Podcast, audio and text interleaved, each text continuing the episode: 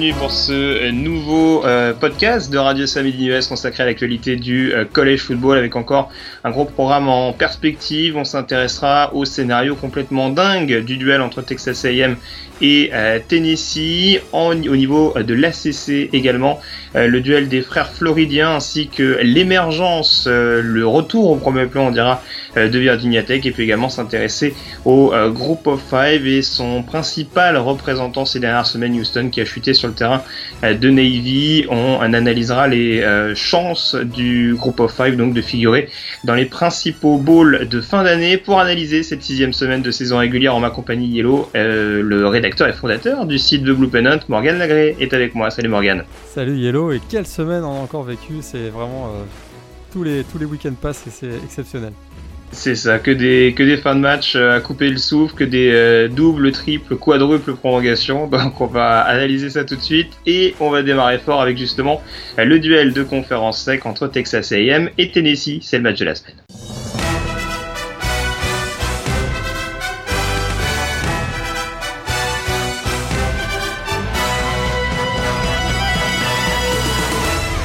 Le match de la semaine donc entre euh, Texas A&M et euh, Tennessee, duel qui opposait donc euh, le numéro 8 et le numéro 9 avant cette semaine si je ne m'abuse et gros scénario donc en perspective Morgan avec la victoire de Texas A&M à domicile 45 à 38 avec, j'en parlais il y a quelques secondes, une double prolongation en faveur des Eagles et encore une fois donc une équipe de Tennessee qui aura lutté jusqu'au bout. Voilà, encore une fois, un, incroyable scénario avec les Volunteers de Tennessee euh, de coach Bud Jones. Un quel fin de match totalement euh, irrespirable. Euh, de nouveau, hein, c'est la preuve que les équilibres sont assez fragiles dans le, college football. En un seul drive, on a vu que le momentum a complètement changé de camp. finalement, Texas A&M semblait en total contrôle de, la rencontre et tout a basculé dans, le quatrième quart-temps. Finalement, après avoir mené un de 21 jusqu'à 21 points, les Aggies de Texas A&M ont dû attendre un septième turnover des, Volunteers dans ce match pour, s'imposer, comme tu l'as dit, 45-38 en, double prolongation. Et finalement, contre une équipe euh, qui, encore une fois, a refusé de mourir. Alors, on sait que les, Volunteers avaient réussi à surmonter euh, des retards de, de, 10 points lors des, des 4 de leurs 5 euh, premiers matchs cette saison. à chaque fois, ils l'avaient emporté. Ben, l'improbable série hein, se, termine donc pour les joueurs de, Coach Bun Jones, mais vraiment quel comeback et c'est une équipe qui a du cœur. Hein.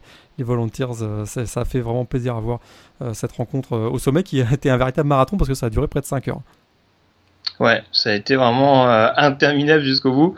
alors, Texas A&M a donc remporté cette grosse affiche au bout du suspense. T'en parlais un peu? Est-ce que le, scénario du match ne doit pas quand même nous alerter quand on voit que cette équipe a peut-être du mal à tuer le suspense quand il le faut?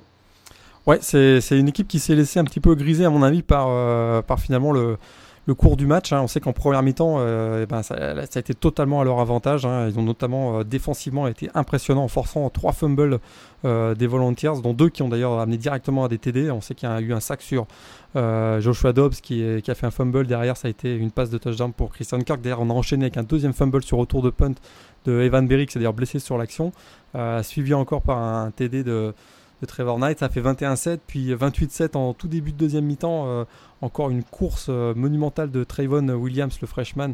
Donc euh, on avait 21 points d'avance, puis là, ben, le momentum a, clairement changé à partir de ce moment-là. Avec des, des qui m'a bien qu'ils aient réussi un, coup d'éclat avec une spectaculaire course de, de Trevor Knight, eh ben, on a vu que les, les vols se sont, se sont rapprochés à 7 points sur un TD de Alvin Kamara. Ensuite, il y a eu euh, peut-être l'action du match, l'action défensive du match. Euh, Malik euh, Foreman, le defensive back, qui a réussi à, forcer un fumble de, de Trayvon Williams, alors que celui-ci allait forcément, allait probablement inscrire le TD de la victoire. Donc il y a eu touchback, récupération du ballon pour Tennessee. derrière, c'est un 35-35 avec un, TD de d'Alvin Kamara. Donc comme comme on peut le voir, effectivement, ils ont eu, les Aggies ont eu plusieurs fois l'occasion de tuer le match et, et euh, ben, face à vos volontiers, on sait que c'est jamais facile de tuer le match. Ils ont, on a l'impression qu'ils ont 9 vies qui sont, euh, impossibles à, faire tomber par terre. Donc euh, ça a été très très difficile pour les, pour les mais ils s'en sortent quand même, en, prolongation avec une, interception de la victoire du fantastique Armani Watts, qui pour moi est l'un des, des joueurs défensifs vedettes de cette saison 2016.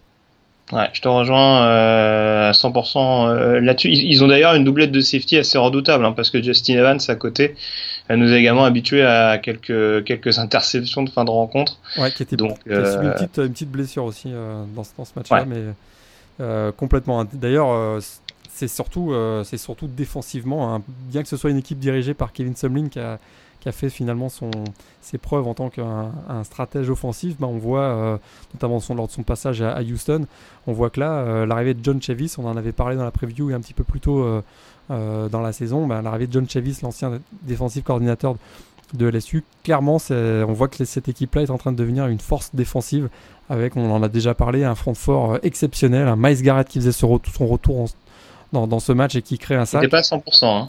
Il n'était pas à 100%, c'est vrai qu'il a été euh, pas toujours utilisé sur. Euh, euh, bon, sur, sur les, sur, il a été utilisé sur, sur un certain nombre de packages où on mettait beaucoup de blitz, etc. D'ailleurs, c'est sa force, donc on, a bien, on aurait tort de ne pas l'utiliser comme ça.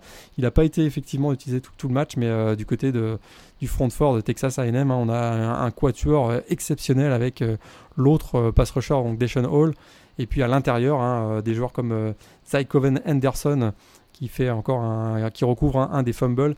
Et puis euh, Hardrick Walker aussi qui est, qui est vraiment très très très solide. Et puis aussi le, sophomore euh, Dylon Mack qui à mon avis sera une des grandes stars dans le, dans le futur. Donc euh, on voit que défensivement c'est une équipe qui est très très très costaud. Et d'ailleurs, hein, dans deux semaines, il y a un gros match, il me semble, qu'on attend avec beaucoup d'impatience, où on va avoir deux grosses défenses face à l'autre, l'une face à l'autre, donc ça va être euh, très très intéressant. Mais sur ces matchs, d'ailleurs, il va y avoir deux rendez-vous communs pour les programmes du concernés, puisque Tennessee reçoit euh, Alabama le week-end prochain, et après c'est AM qui devra se déplacer du côté de, de Tuscaloosa. Donc euh, pas mal de grosses grosses échéances à, venir. Pour revenir au, Texas A&M Tennessee, on l'a dit côté Iggy's, la bonne nouvelle c'est encore le bon rendement au niveau du jeu au sol.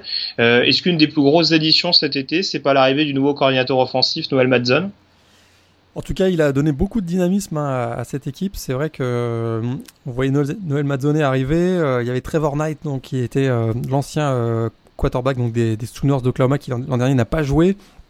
on se, on voyait, on se demandait s'il pouvait y avoir une alchimie entre entre les deux. Eh bien, on découvre un Trevor Knight hein, qui, bon, encore un petit peu inconstant euh, dans ses performances, mais qui euh, possède vraiment une combativité à toute épreuve et, surtout qui a maintenant euh, qui devient une force sur le jeu au sol. On voit encore un TD de 62 yards dans ce match-là. Il, il, avait déjà été explosif il y a quelques semaines, donc c'est vrai que l'arrivée de Mazzone, on voit qu'il y a toujours des receveurs très solides avec Josh Reynolds, Christian Kirk, etc. Là, on voit maintenant, avec le jeu au sol, Trevor Knight est capable de, créer, des, notamment sur des read options, capable de créer euh, du trouble dans les, dans les, équipes adverses. Et puis en face, euh, puis on a également pardon, le, la présence donc, du, du freshman Trayvon Williams qui euh, fait encore plus de 215 yards dans ce match avec un TD, puis surtout près de 8 yards par course. On voit que là, ça commence à avoir une équipe de Texas A&M qui, qui s'affirme très clairement comme un des, un des gros prétendants dans la, dans la SEC. Et ben en tout cas, on suivra ça de près. Puis euh, tu en parlais donc euh, dans 15 jours, on verra ce que donnera Texas A&M euh, du côté d'Alabama. Après donc le Tennessee Alabama. Et je le rappelle donc la future victoire programmée des A&M avec un Trevor Knight de nouveau énorme face au Crimson Tide. Voilà, ah, En plus, en plus, il y a eu une défaite de Maryland ce week-end, donc il y a une de mes storylines qui est tombée à l'eau. Donc là, je peux te dire que je vais mettre le paquet pendant 15 jours. Ben, on va finir par y croire parce que vraiment, parce que je, vraiment, je suis, bon, il y a un petit peu d'inconstance, mais euh, il, a, il, a, il, a, du potentiel pour faire très mal dans la défense euh, d'Alabama dans deux semaines. Ouais. Ouais, on y reviendra d'ailleurs un petit peu tout à euh, concernant Alabama. Il y a des choses à dire concernant ce week-end, mais on l'a dit, c'était quand même assez chargé. On va aborder justement, on va refermer temporairement la page de la conférence C qui se consacrée à l'ACC en évoquant le vainqueur de la semaine.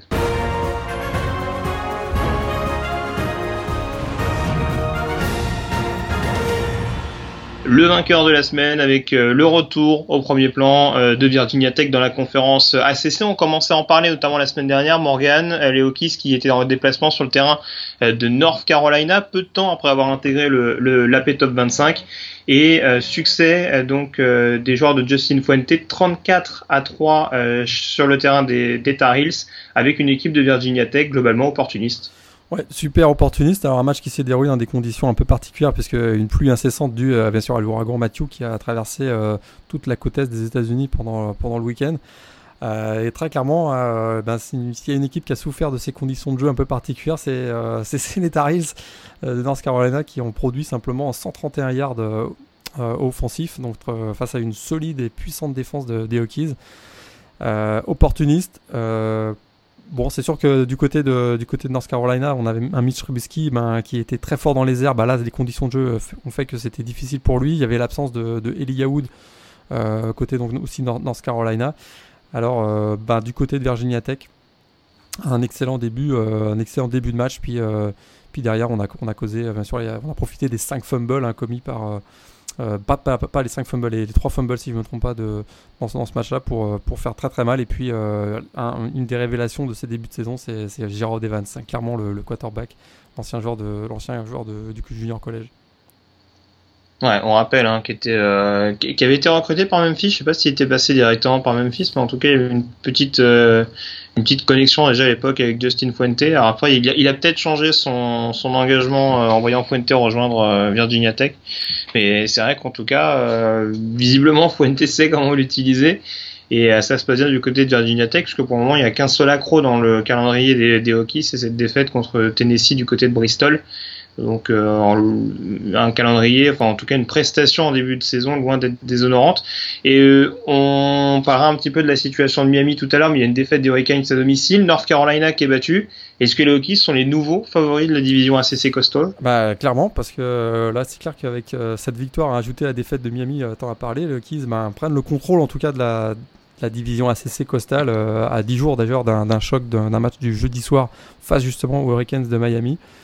Euh, et puis on se dit que ben, cet excellent début de saison euh, donc des Hokies confirme que ben, la direction athlétique euh, a fait un, excellent choix en allant chercher Justin Fuente donc à, Memphis pour, succéder au, légendaire Frank Beamer parce que depuis ce match avec énormément de fumbles face à, Tennessee dans la battle à Bristol, ben, on voit que Virginia Tech a enchaîné 3 blowouts, hein, un 49-0 face à Boston College, j'adore me souvenir de me rappeler ce match-là, 54-17 face à East Carolina. Ensuite 31-3 face à donc 34-3 euh, pardon face à North Carolina. Euh, on voit que l'attaque des Hokies est de plus en plus dynamique. On en avait un petit peu parlé la semaine dernière avec le, gros match aussi de, de Evans euh, face à East Carolina. Donc une équipe offensivement plus dynamique, efficace. On voit que la méthode Fuente commence à prendre effet. Hein, euh, et puis la grande force hein, de Fuente, on le savait d'ailleurs euh, au moment où il est arrivé, c'est que l'ancien coach euh, des Tigers de Memphis hein, démontre encore une fois sa capacité à maximiser finalement le, talent qu'il a à sa disposition. Il l'avait fait de côté de Memphis, un, programme qui était dans, les, bas-fonds des FBS pour en faire quasiment un candidat pour un, bowl majeur. Puis là, il recommence avec des joueurs qu'il n'a pas, finalement, qu'il n'a pas choisi, des joueurs comme, qui ont beaucoup de talent comme, comme Isaiah Ford ou Cam Phillips, les receveurs, ou, ou Bucky Hodge, euh, le, Titan. Euh, il maximise le talent qu'il a à sa disposition et puis on voit clairement euh, maintenant les Hokies T'as raison, je te rejoins. C'est les principaux concurrents, peut-être même des Tigers de Clemson pour le titre de la, de la CC, ouais. Ouais, un bah, alors, on, va peut-être attendre quelques semaines, mais euh, ouais, c'est vrai que pour le coup, ils peuvent, ils peuvent les enquiquiner. Euh, alors, concernant leur planning, euh, Virginia Tech, que t'en parlais, North Carolina aura un déplacement périlleux dès ce week-end du côté de Miami. Euh, concernant donc Virginia Tech, qui a la réception des Hurricanes à domicile, ce qui peut être une bonne chose. Par contre, il y a deux déplacements peut-être un petit peu euh, piégeux. Alors Notre-Dame, c'est pas dans leur calendrier intra-conférence, mais ça peut leur coûter une défaite en plus au niveau du calendrier général pour éventuellement disputer un bol majeur ou autre. Euh, dans l'optique purement conférence, c'est un déplacement du côté de Pittsburgh et on a vu deux trois rencontres euh, d'ACC Coastal assez assez accrochées. On pense au North Carolina Pittsburgh, au Pittsburgh Georgia Tech de ce week-end. généralement les matchs contre les Panthers, surtout en intra-conférence, ça peut donner des choses assez copieuses, assez accrochées.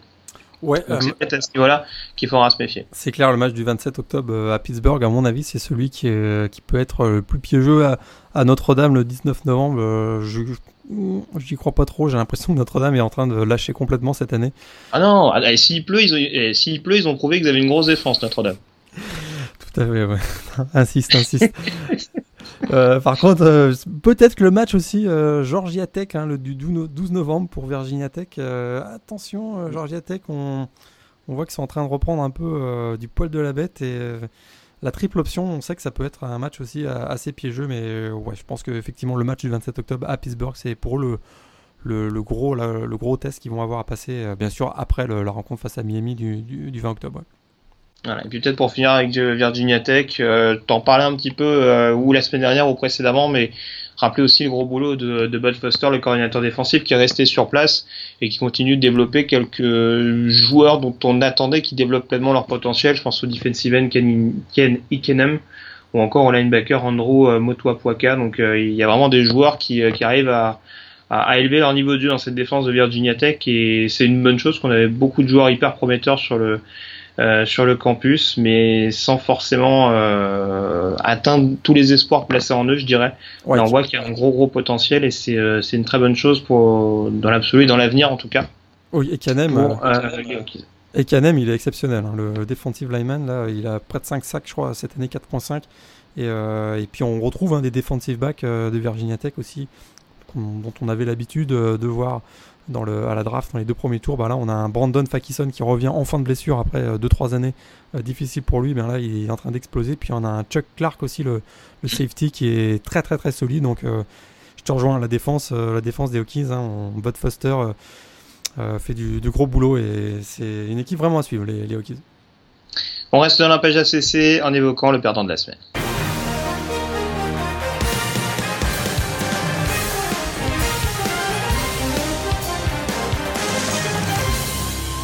Et Miami Morgan qui n'y arrive toujours pas contre euh, le voisin Seminole, les Hurricanes qui se sont inclinés pour la septième année consécutive contre Florida State, euh, défaite 20 euh, à 19 donc à domicile avec notamment un extra point loupé dans les dernières minutes pour rendre cette fin de match encore plus dramatique. Ouais, fin de match dramatique. Un coach Jimbo Fisher, le des Seminoles de, Florida State, n'a toujours pas perdu contre le, rival Miami. Un, match, une fin de match en tout cas très très très acharné, on va dire, avec effectivement un, transformation à, un point qui a été euh, contré par la défense finalement de, des Seminoles. Alors euh, une domination hein, de Miami pendant en première mi-temps, hein, 13-3, euh, grâce à une, notamment une superbe réception très acrobatique de Stacy Coley. le troisième carton a été totalement à l'avantage des, des avec un, TD sur réception de, donc de 59 yards donc de d'Alvin Cook. Ensuite, on a eu une nouvelle réception de, de Kermit Whitfield, 20-13. Et puis, à moins de 4 minutes de la fin, il y a un punt hein, des, Seminoles. On pense que bah, Miami, à ce moment-là, avait beaucoup de difficultés à, progresser offensivement. Bah, là, il y a eu un retour de punt exceptionnel de, Braxton Berrios qui a, mis en excellente position les Hurricanes. Euh, là, ensuite, on a vu euh, le, caractère, euh, le caractère du quarterback Brad Kaya qui a trouvé finalement Stacy Coley pour un touchdown qui a ramené l'équipe des Hurricanes à 20-19. Puis j'en parlais à l'instant, donc le PAT manqué par Michael Badgley, contré par Demarcus Walker. Ce que j'ai remarqué dans, ce match-là, c'est qu'il y a quand même un petit problème en attaque hein, euh, du côté de Miami. Le système run and pass, euh, euh, run and pass option finalement de Mark Richt n'a pas toujours fonctionné dans cette rencontre, notamment la défense hein, de Florida State s'est régulièrement superbement bien adaptée en lisant les, jeux adverses. Et finalement, à l'exception d'un ou deux drives, ça, a été, ça a été difficile, un peu de rythme de l'attaque de Miami dans cette rencontre, qui, Hein, les Hurricanes, euh, ils avaient un petit complexe euh, d'infériorité. Donc, euh, comme tu l'as dit, après six défaites consécutives face aux Seminoles, ben là, ils s'en sortent pas. Une nouvelle défaite qui leur fait mal. Peut-être pas, remet en, ça ne remet peut-être pas en cause leur, la suite de leur saison, mais clairement, c'est un, un, coup d'arrêt pour eux. Ouais, et puis on a vu que la défense de Florida State avait quand même une dent contre Brad Kaya. Très drôle, bravo.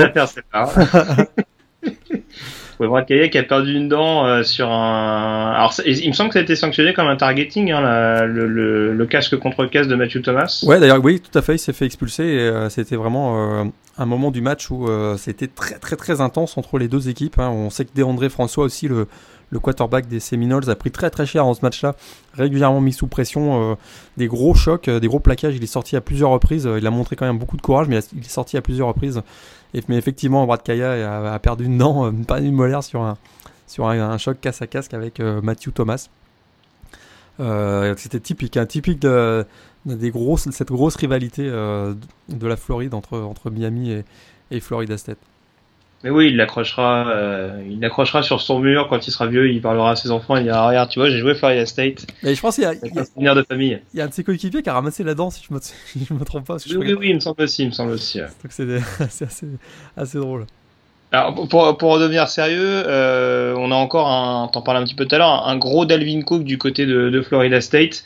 Euh, un petit peu sur le même mode hein, que, que, contre South Florida, on a l'impression qu'à chaque fois que Florida State s'incline, euh, Dalvin Cook prend ses responsabilités sur le match suivant. Là, il fait 150 euh, yards au sol, parce qu'on parlait tout à l'heure de son de sa réception longue distance, 150 yards au sol, plus d'ailleurs que l'ensemble des running backs de Miami. J'imagine que du côté de Coral Gables, on a hâte de le voir partir en NFL. Euh, oui, je pense qu'on a, on a hâte de le voir partir. Il déjà dur l'année dernière. Hein. Ouais, il avait fait euh, très très mal l'an dernier avec 3 TD si je me trompe pas. Là, plus de 200, 200 euh, yards au sol. Là, il refait bon, encore un, touchdown sur une, longue réception. Très clairement, le, junior Dalvin Cook a refait très très mal lors de son passage à, à Tallahassee, très très mal aux Hurricanes. On a effectivement hâte qu'il s'en aille. Et puis du côté de, Florida State, on a vu un, une défense hein, de une défense qui était très très très critiquée depuis le début de l'année, bah là ça a été euh, nettement plus solide. On a vu donc un de Marcus Walker notamment euh, qui a été euh, très puissant. on a vu aussi un Roderick Hoskins excellent et puis des, des defensive backs qui ont été qui ont été solides. Marcus Lewis, on a aussi Tarvarus McFadden. Donc c'est une, très belle performance des Seminoles qui avait été mis en grosse difficulté face à North Carolina il y a une semaine. Oui, parce que j'ai l'impression, alors c'est peut-être une impression de ma part, mais mm, j'ai la sensation qu'hormis peut-être Darwin James, qui on le sait euh, a des soucis de blessure depuis quelques semaines maintenant, j'ai l'impression que ce backfield défensif de Florida State est quand même beaucoup moins impressionnant que ces dernières années par rapport à tous les prospects qu'on avait eus. Euh, si on regarde ne serait-ce que le poste de cornerback, je suis pas vraiment impressionné par des joueurs comme, comme Marquez White ou comme ouais. Euh, McFadden. Ouais, c'est sûr que le départ de Jalen Ramsey a fait, euh, a fait quand même très très mal. Mm. En plus, la blessure, qui, donc, qui était la superstar des, des Knolls les deux dernières saisons, plus la blessure donc de Darwin James très tôt dans la saison, ça a mis beaucoup de pression sur des joueurs, sur des joueurs qui finalement on pensait, hein, quand même, il y a plusieurs seniors et juniors, on pensait qu'ils allaient tenir la tenir la baraque, euh, c'est un petit peu difficile. Euh, je te rejoins complètement. Ouais. Ouais, surtout dans un système qui est quand même qui fait quand même la part belle au nickelback notamment. Ouais. Avoir un backfield défensif un peu dépeuplé, euh, c'est la fois un peu mal quand il faut quand il faut défendre. C'était la pire défense. Ouais, t'as raison d'en parler parce que j'avais vu cette stat juste avant cette semaine 6 là, c'était la pire défense contre la contre la passe de, de tout le pays sur le nombre de yards par, euh, par, par passe tentée. C'était la pire défense du pays euh, avant ce match-là, donc c'est étonnant pour euh, les, Floride, de Florida State.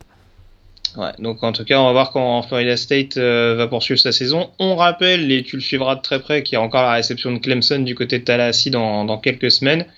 Donc, sait-on jamais, même si la saison des, des Seminoles n'est pas forcément au, au beau fixe, euh, pourquoi pas faire chuter un, un rival de, de, conférence et même de division pour, pour se refaire un petit peu la cerise. Mais euh, oui, il y a encore des, des, choses à régler du côté de Florida State et puis peut-être du côté de Miami, il va falloir analyser de près ses, ses difficultés de gestion. T'en parlais, cet avantage de, euh, de 13-0 qui a, fondu petit à petit. Je sais pas trop d'ailleurs si c'est plus imputable au, coaching staff qu'à, ou à, à l'inexpérience des, joueurs. Qu'est-ce que tu en penses là-dessus? Ouais, Plutôt les circonstances de, jeu, puis euh, on l'a dit les Seminoles ont, euh, quand même, on peut leur donner le crédit, ils ont fait un, vraiment parfaitement euh, stoppé euh, Brad Kaya. Ils auraient pu, effectivement, étant menés assez rapidement, ils auraient pu sombrer. Et on a vu une belle force de caractère. Je crois que c'est. Miami avait un système, ils savaient que bah, ils avaient peut-être un petit peu de difficulté avec le jeu, avec le jeu offensif. ils ont peut-être été un petit peu frileux à un moment donné où ils menaient en début troisième notamment, où vous avez vu plusieurs drives où on très conservateurs, mais du côté de Florida 7, on en a parfaitement euh, profité. Et puis, euh, quand on a des playmakers comme euh, Dalvin Cook, très clairement, ça, ça, fait, ça, ça, peut faire très très mal. Je te propose, Morgan, de descendre de notre tour d'ivoire. Nous allons visiter tout de suite le groupe 5 à l'occasion du débat de la semaine. Oh yes.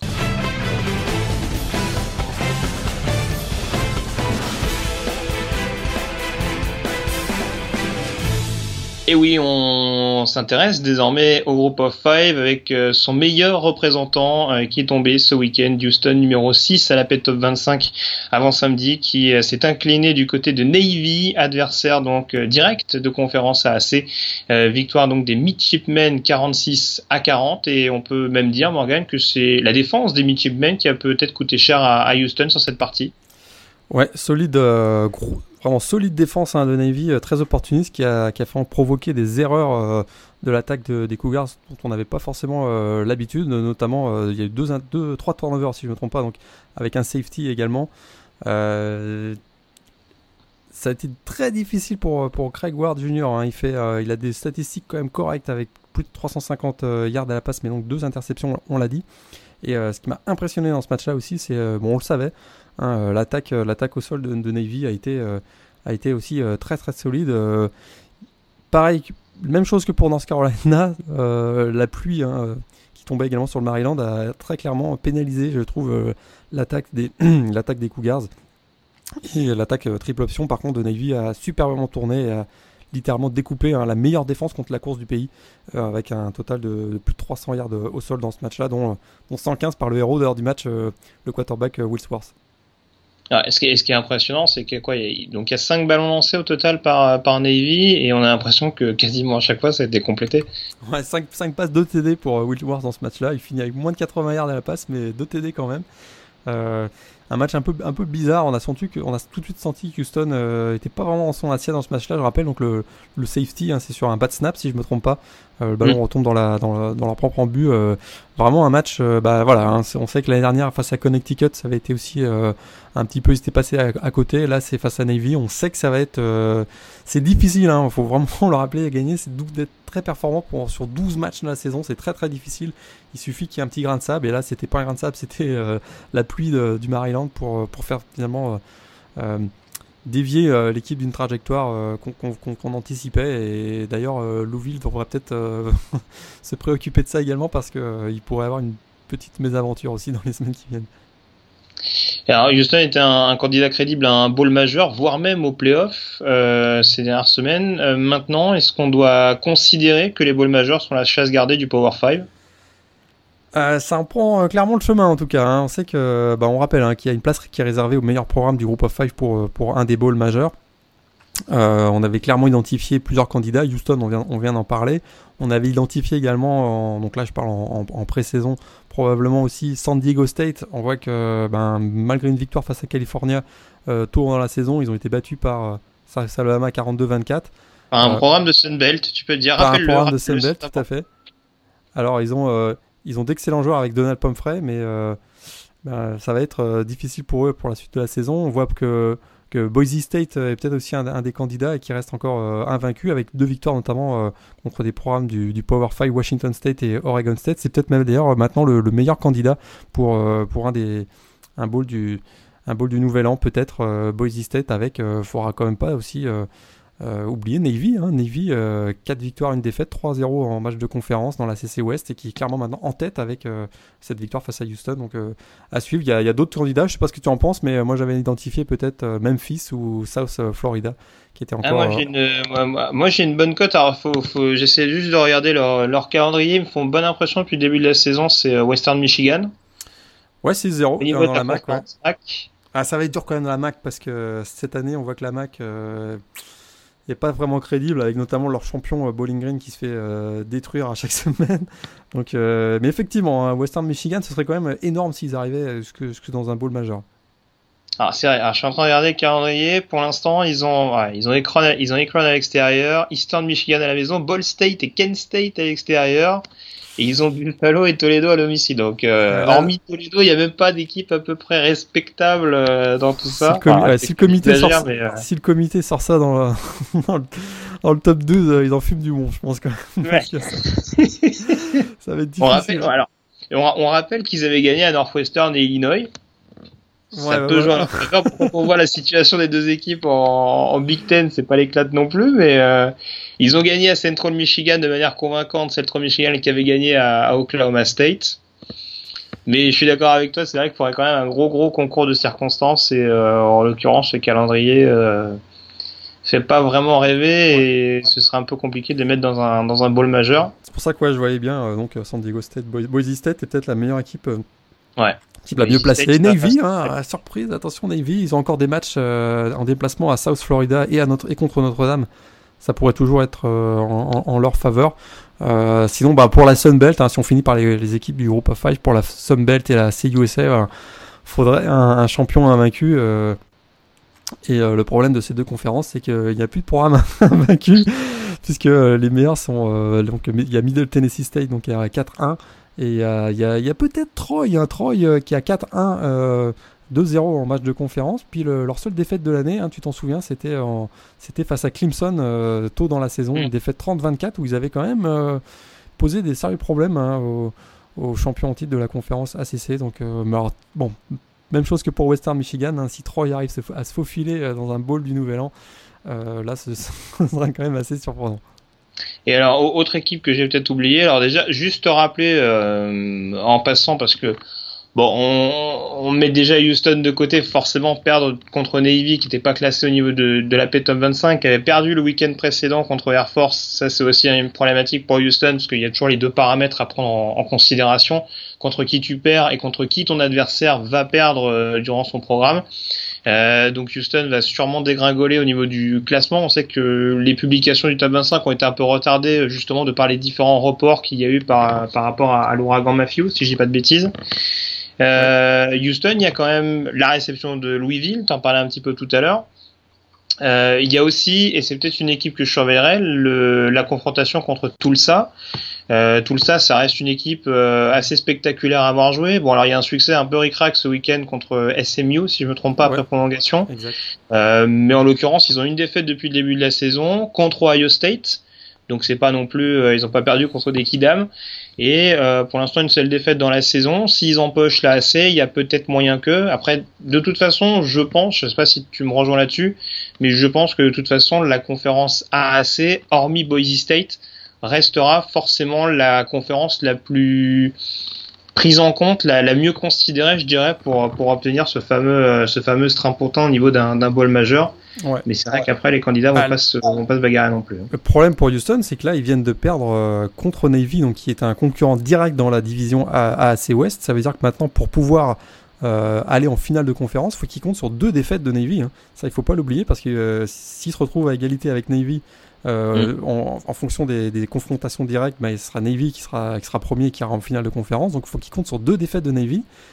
Quand on voit euh, la façon de jouer de Navy actuellement, je me dis que Houston, il pourrait avoir une grosse, grosse, grosse désillusion cette saison, c'est-à-dire même pas aller euh, en finale de conférence pour, pour éventuellement bah, prétendre à un bowl du, à un bowl du Nouvel An. Donc effectivement, c'est probablement la meilleure équipe, ça je te rejoins complètement, de, de, du groupe of five et probablement, c'est hormis Boise State, c'est de là assez que va sortir le représentant du groupe of five dans les bowls du Nouvel An. Mais Houston n'a pas n'est plus en contrôle de son, de son destin à partir de maintenant, donc attention. Voilà, en tout cas, on, suivra ça avec attention. J'en parlais il y a quelques uns, donc peut-être le, le Houston, tout ça à suivre euh, pour le programme de Navy. Euh, il y aura du Memphis parce que si on regarde la photographie dans la division, pour l'instant, c'est très resserré. Donc Navy et Houston qui sont aux avant-postes dans ces divisions, plus ou moins à égalité avec euh, avec Memphis et tout ça. Donc euh, un petit peu comme l'année dernière, ça va ça jouer au coude à coude. On retrouve d'ailleurs Memphis, Navy et Houston qui étaient déjà à la lutte pour la finale de conférence AAC avec peut-être tout ça également pour les enquiquinés cette année. Ça va être euh, assez passionnant à suivre dans euh, cette conférence qui est plus ou moins considérée comme la sixième meilleure conférence de, de première division. Donc voilà, à suivre au cours des prochaines semaines. On enchaîne tout de suite avec les questions.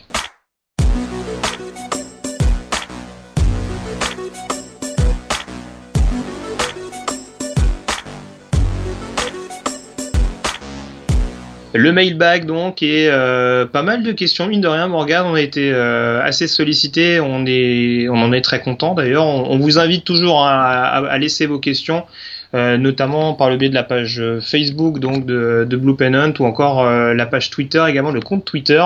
Vous avez un article de toute façon qui a priori sera mis sur une base hebdomadaire donc sur le site pour vous inviter à le faire et on est euh, très content, très ravi en tout cas que euh, cela vous intéresse et que vous nous posiez vos questions euh, chaque semaine. Je pense que tu me rejoins Morgane là-dessus. Ouais, beaucoup de questions. D'ailleurs, on a dû faire des choix hein, pour cette semaine. Et, ouais. Mais les autres questions, hein, toutes celles qui ont été posées jusqu'à présent, on y répondra dans les, dans les podcasts qui, qui vont venir. On fait des lignes éditoriales maintenant pour les bags. on se rajoute du travail chaque semaine grâce à vous. Merci les gars. bon, on commence en tout cas avec la première question de, de Karl euh, du, de Québec au Canada euh, qui nous pose cette question. Alors euh, c'est vrai que c'est une question qu'on peut se poser assez souvent et qui concerne pas spécifiquement Tennessee, mais lui en l'occurrence nous interroge sur les justifications qui font que les volontaires jouent plus de rencontres à domicile qu'à l'extérieur dans la saison. Ouais, bah là c'est assez simple. Hein. Il y a 8 matchs de conférence dans la, dans la conférence SEC, 4 à domicile, 4 à l'extérieur. Euh, un calendrier donc à 12 matchs, il reste 4 matchs euh, si vous me suivez bien. Euh, et puis sur ces 4 matchs-là, bah là il n'y a aucun règlement dans la conférence SEC. On peut jouer hein, les 4 matchs à domicile si on veut. donc en 2016, bah, Tennessee a, joué à domicile face à Appalachian State, Ohio. Ils joueront face à Tennessee, Tennessee Tech au mois de novembre, plus le battle à Bristol donc, qui a eu lieu un peu plus tôt dans la saison. On se retrouve donc avec un, avec un total de 7 matchs à domicile. Mais alors Il y a d'autres exemples hein, dans la Big Ten. Ben, on a Michigan qui même va jusqu'à 8 matchs à domicile, puisqu'il y a 9 matchs de conf pour les Volunteers cette année, 5 à domicile, plus 3 matchs à domicile contre, contre Hawaii, UCF et Colorado. On se retrouve donc à jouer 8 matchs à domicile. C'est, ce sont les, les joies des calendriers dans, dans, le college football. Tant, tant, que les adversaires avec qui on s'arrange acceptent de jouer la rencontre à l'extérieur, et on sait que pour les bah, cupcakes, notamment les équipes de deuxième division, ils viennent moyennant, euh, moyennant le déplacement, on va dire, pour des, en étant défrayés. ils, sont ils sont gracieusement payés, hein. ça peut aller jusqu'à jusqu'à plus d'un million de dollars pour, pour faire venir une équipe euh, pour se faire détruire finalement. C'est le cas d'Hawaï un peu plus tôt dans la saison pour Michigan par exemple. Alors autre question euh, qui est assez intéressante hein, de notre camarade Jack Browns euh, qui nous demande donc euh, quel quarterback est le plus NFL ready actuellement en NCA. Je sais pas ce que tu en penses, mais moi j'en avais j'avais fait peut-être un top 3 avec d'autres candidats, mais un petit top 3, on peut en débattre un peu là, mais Brad Kaya donc de Miami, mm. ouais, Dishon Kaiser donc Notre-Dame malgré la, la, saison pourrie des, des Fighting Irish, je pense que c'est un quarterback qui a notamment la, qui a, la taille et qui a la dimension athlétique pour, pour performer euh, chez les pros. Et puis bien sûr, euh, Deshaun Watson, qui, euh, à mon avis, est, le peu plus complet des trois et qui, qui va très très bien dans la tendance actuelle dans la, dans la NFL d'avoir de, plus en plus de spread, de, spread offense. Donc c'est mon top 3. Ouais, je te, je te, je te rejoins. Après, c'est vrai que c'est les trois noms qui reviennent le plus également. Dishon Kaiser, c'est vraiment un le, nom en vogue, j'ai presque envie de dire, même si ces dernières semaines, bon, le match contre NC State, on va peut-être en parler dans quelques secondes, c'est dur de l'analyser là-dessus. Euh, il y a encore quelques petits soucis. On sait qu'il y a cette fameuse interception en fin de match contre Duke euh, qui coûte cher, par exemple, à, Notre-Dame. Mais on voit quand même qu'il y a une maturité qui a été euh, acquise assez rapidement. Euh, je reste pas spécifiquement sur un match de ce week-end, mais c'est vrai qu'un un joueur comme Mitch Trubisky m'impressionne sur ses bonnes périodes, en tout cas.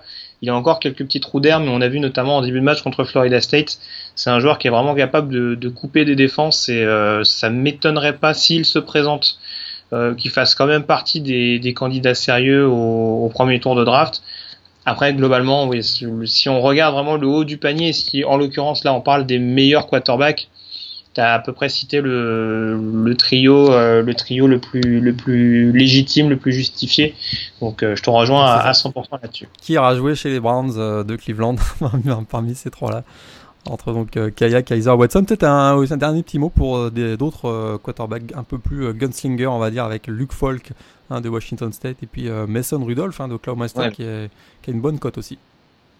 Et puis euh, c'est vrai que je l'ai pas cité. Euh, il est un petit, il, a, il est un petit peu rentré. Je pense que c'est à cause de sa blessure notamment l'année dernière. Mais Seth Russell, je pense que il y en a deux trois qui vont peut-être loucher sur lui hein, s'il se remet bien en condition. Euh, vu qu'on parlait des des fusilleurs aériens, si je peux les appeler comme ça. on oublie, on n'oublie pas également. Alors c'est pas bah, forcément média, mais un joueur comme Jake Browning également au niveau de Washington. Euh, ah, il, sera, il sera pas candidat pour la 2017 par contre. Hein, non, pas pour 2017. Après, euh... alors moi, moi, ce qui m'embête un peu, c'est peut-être sa taille et son lancer. Je trouve qu'il a un lancer un petit peu atypique et je me dis que sa taille en NFL peut peut-être poser problème. Mais euh, bon, pourquoi pas. Hein, Mais ça reste en tout cas un joueur très agréable à avoir joué. Puis euh, pareil, c'est pas dans l'immédiat, mais pas oublier également un joueur comme Josh Rosen du côté du Euh, même s'il est atteint du phénomène Jim Mora, à savoir que on attend des choses, on attend des choses, et puis paf, il n'y a plus rien. ça va peut-être changer, hein, parce que pour Mora, ça, ça sent le sapin aussi, hein, avec la défaite ah bah euh, du week-end à Arizona State. Hein. ouais. Ah, c'est pas fini, hein, t'inquiète pas, il va nous en faire d'autres. il y a encore un gros calendrier qui vient. Euh, autre question euh, assez intéressante et qui revient assez souvent, euh, qui, alors pourquoi y a-t-il une différence majeure euh, au niveau du jeu euh, dans chaque conférence? On sait que par exemple dans la SEC, il y a des, on joue pas mal défensif et à l'inverse, par exemple dans la Big 12, c'est des matchs assez explosifs, assez spectaculaires. Donc c'est la question de, de Nicolas de Boston qui nous interroge donc sur les raisons qui font que chaque style de jeu, je dirais, est différent en fonction des conférences. Euh, voilà, on se lance sur un sujet, on pourrait faire une émission complète, complète là-dessus. En tout cas, bon, ça n'a pas toujours été le cas hein, que, euh, que la, Big, la, Big 12 a été, soit aussi, euh, euh, il y a eu autant de points en tout cas dans la, dans la Big 12 dans les années 90, à, l'époque où il y avait des programmes comme Nebraska, Colorado ou même Oklahoma, le match s'est terminé à 12-10 généralement. En tout cas, bon, c'est sûr que depuis 10-15 ans, il y a une tendance générale à avoir de plus en plus d'attaques de, type spread offense ou système affilié inspiré. c'est essentiellement dû au coach. Et puis là, on est obligé de parler d'un coach qui a révolutionné, en tout cas, l'aspect offensif du, college football. Hein. C'est bien sûr Mike Leach qui a sévi du côté de Texas Tech avant de, de migrer du côté de Washington State actuellement, en tout cas dans les années 2000. Il a eu une, énorme influence et on voit que bah, il y a d'anciens euh, euh, coachs, euh, d'anciens coordinateurs ou assistants à ses côtés qui font. il a finalement créé des émules qui font des, dégâts actuellement. On pense à Art Brills hein, du côté de Baylor qui était aussi bon maintenant il est plus coach depuis son, renvoi mais il a, complètement transformé Baylor on a également hein, du côté de, West Virginia Daniel Gorsen mais alors d'autres aussi euh, comme Mike Gundy euh, du côté de d'Oklahoma State. Il y a Cliff euh, Kingsbury qui lui plus de l'école Kevin Sumlin à Houston, donc du côté de Texas Tech actuellement. Et puis on a Sonny Combi. Si on parle de Mike Leach, il y a aussi Lincoln Riley, hein, le coordinateur offensif. Lincoln Riley, voilà, à Oklahoma. Tout à fait. Donc euh, ça c'est clair que l'aspect coach hein, a une énorme importance sur le, style de jeu que va avoir une conférence parce que ça, a de l'impact sur, le, sur les adversaires qui veulent s'ajuster. Et puis généralement ce qu'on a vu dans la Big 12, c'est que des assistants de, du, coach, euh, du coach qui est le principal de la conférence bah, vont, être recrutés par les autres équipes. Et donc du coup on a une espèce de tendance au bout de 5 à 10 ans à avoir des, styles de jeu qui sont... Euh, vers un certain type de jeu.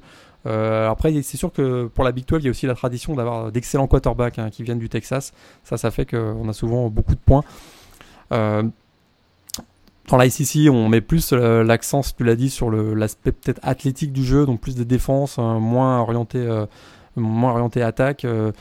ensuite, il y a traditionnellement des styles de jeu indifférents à travers le pays. C'est sûr que on est peut-être plus avant-gardiste. Alors après là, on tombe dans la sociologie, mais on est peut-être plus euh, avant-gardiste du côté de la côte ouest. Euh, euh, on sait que voilà, en Californie, on est peut-être plus à même d'avoir des jeux un peu plus ouverts, peut-être plus conservateurs. Et là, on, on tombe plus dans la politique, peut-être même dans le Middle West américain avec bien sûr dans la Big Ten euh, des jeux plus. Bah, euh, moi, c'est un peu ce que j'allais dire. C'est vrai que forcément, on est obligé de le prendre en compte. J'ai l'impression que c'est un peu, j'ai l'impression que c'est presque même découpé nord-sud. Hein. Si on prend l'exception, euh, si on isole, je dirais, la West Coast avec justement bah, Oregon qui fait un peu figure d'exception Washington State depuis peu, on a l'impression que c'est plus conservateur au nord et peut-être un peu plus extravagant, si je peux parler ainsi, au sud. Ouais, il y y a, ce caractère-là. Puis il y a même des, des, même des théories qui disent que peut-être le climat pourrait jouer sur, euh, effectivement sur les, les, styles de jeu. C'est-à-dire, euh, dans le nord, on est soumis à, des froids plus intenses, donc on est moins à même de développer le jeu aérien, ce qui est l'inverse dans le sud. Donc voilà, avec tous ces, tous ces éléments-là, hein, les coachs, la tradition, le, euh, peut-être des éléments sociologiques, peut-être des éléments climatiques, ça peut expliquer en tout cas qu'on est actuellement des styles de jeu bien différents. Puis c'est ce qui fait la richesse hein, du college football euh, sans vouloir critiquer peut-être par rapport à la NFL, c'est qu'on a des jeux moins stéréotypés, plus de, plus de, variété, de diversité, hein, quand on passe de la, de la Air Red Offense de Washington State actuellement avec Mike Leach jusqu'à la, jusqu'à la triple option de Navy à, Georgia Tech. On a là tout l'éventail des, styles de jeu qu'on peut avoir euh, dans, dans, le, dans, le football américain, donc c'est passionnant. Et alors, euh, dernière question de la semaine, donc, qui serait sans doute une deuxième partie d'émission. Euh, à l'occasion donc du euh, choc euh, Miami Florida State, donc c'est le camarade JP de, de Salon de Provence qui nous pose la question. à l'occasion de ce duel, donc est-ce que on peut faire un petit peu un, un point sur les forces en présence en, en, Floride, savoir qui tient la corde en tout, autant sur le plan sportif que sur le, le plan académique? Bah, ce, qui est, drôle, c'est que les, deux finalement sont assez, assez en parallèle. Hein. On voit que peut-être la, grosse fac hein, en Floride, c'est bien sûr Florida, le campus de Gainesville, euh, fac publique, euh, plus grande fac d'ailleurs aux États-Unis en termes du nombre d'étudiants. Euh, qui brille aussi bien dans, dans les sports avec bien sûr le football mais le basket aussi. ils ont été plusieurs fois champions nationaux, notamment à l'époque de Joachim Noah, on se souvient à la fin des années 2000. et ils sont également très forts au niveau académique. Au niveau académique, on a peut-être un, cran en dessous, mais également très fort la petite fac privée donc de Miami, campus de Coral Gables, avec beaucoup d'étudiants étrangers aussi, et très fort en football, euh, en basket. Ils, ça, ils, trichent, ils prennent des étrangers pour. Ils, se font, ils sont financés par l'étranger. Par l'étranger. Il y a Florida State qui est une fac publique, euh, peut-être un peu moins fort académiquement, mais excellent pour le pour le sport. Hein. comme on le voit, hein, c'est finalement euh, euh, les forces en présence dans le football. Ben, match assez curieusement avec aussi les, performances académiques. Ensuite, on a un cran en dessous, probablement UCF, donc le, campus de Orlando, puis South Florida, le campus à l'ouest de, donc à Tampa, dans la région de Tampa. très bon académique, un petit peu moins bon au, niveau du, sport, mais c'est à peu près ça le, dire la photographie actuelle. Après, il y en a d'autres programmes dans la FBS comme Florida Atlantique à Boca Raton ou, euh, Florida International à Miami qui sont clairement euh, en dessous des, petites facs privées. Euh, qui sont loin de, des, monstres que sont Florida, Florida State et, et, Miami. Ouais, puis on rappelle que psychologiquement, ils sont aussi très forts à Florida, parce qu'on rappelle que c'est la fac d'Aaron Hernandez. Donc euh, voilà. Académiquement, c'est un peu mieux, mais il faut, faut, aussi placer le curseur. Hein. Visiblement, c'est pas non plus. Là, euh, c'était. Hein. Ouais, là, là, tu, tu fais une translation parce que c'est plutôt l'époque Urban Meyer à Florida qui était problématique où on allait chercher des. On allait chercher des, des joueurs euh, au passé un peu trouble. On se souvient, si je me trompe pas, il y avait 30 ou 35 joueurs qui avaient été arrêtés euh, par la police pendant le passage d'Urban Meyer à, à Florida. Euh, donc c'est peut-être plus, plus l'ancien coach, hein, de, enfin, le coach actuel des Buckeyes et ancien coach des Gators qui était problématique que, de manière générale Florida. Mais effectivement, il y a eu, il y a eu des joueurs. mais il y avait des super joueurs quand même. Il y, hein. il, y a eu, des prix Nobel, on va dire, du côté de Florida, notamment à Ron Hernandez.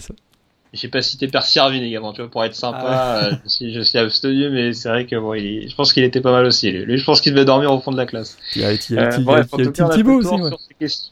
De quoi? Il y a eu Tim Thibault aussi. Ouais, ouais. un peu plus calme. critiquer Tim Thibault, on peut pas. C'est l'envoyé de Dieu, on peut rien dire sur Tim Thibault. Mais euh, voilà, en tout cas, on vous remercie une nouvelle fois hein, pour toutes vos questions, pour toutes vos questions. On n'oublie pas euh, celles que, enfin les autres que nous avez posées par le biais donc de, de Facebook ou de, ou de Twitter, on les garde pour euh, euh, pour d'autres émissions, on fait quelques réserves pour euh, justement bah, euh, pas forcément tout balancer tout de suite, en garder quelques-unes et avoir, comme je disais tout à l'heure sur le tour de la plaisanterie, mais voilà, dessiner une petite ligne éditoriale. Je sais que la semaine prochaine, pardon, on essaiera de parler un petit peu des, des coachs parce qu'on a eu moult questions à ce sujet.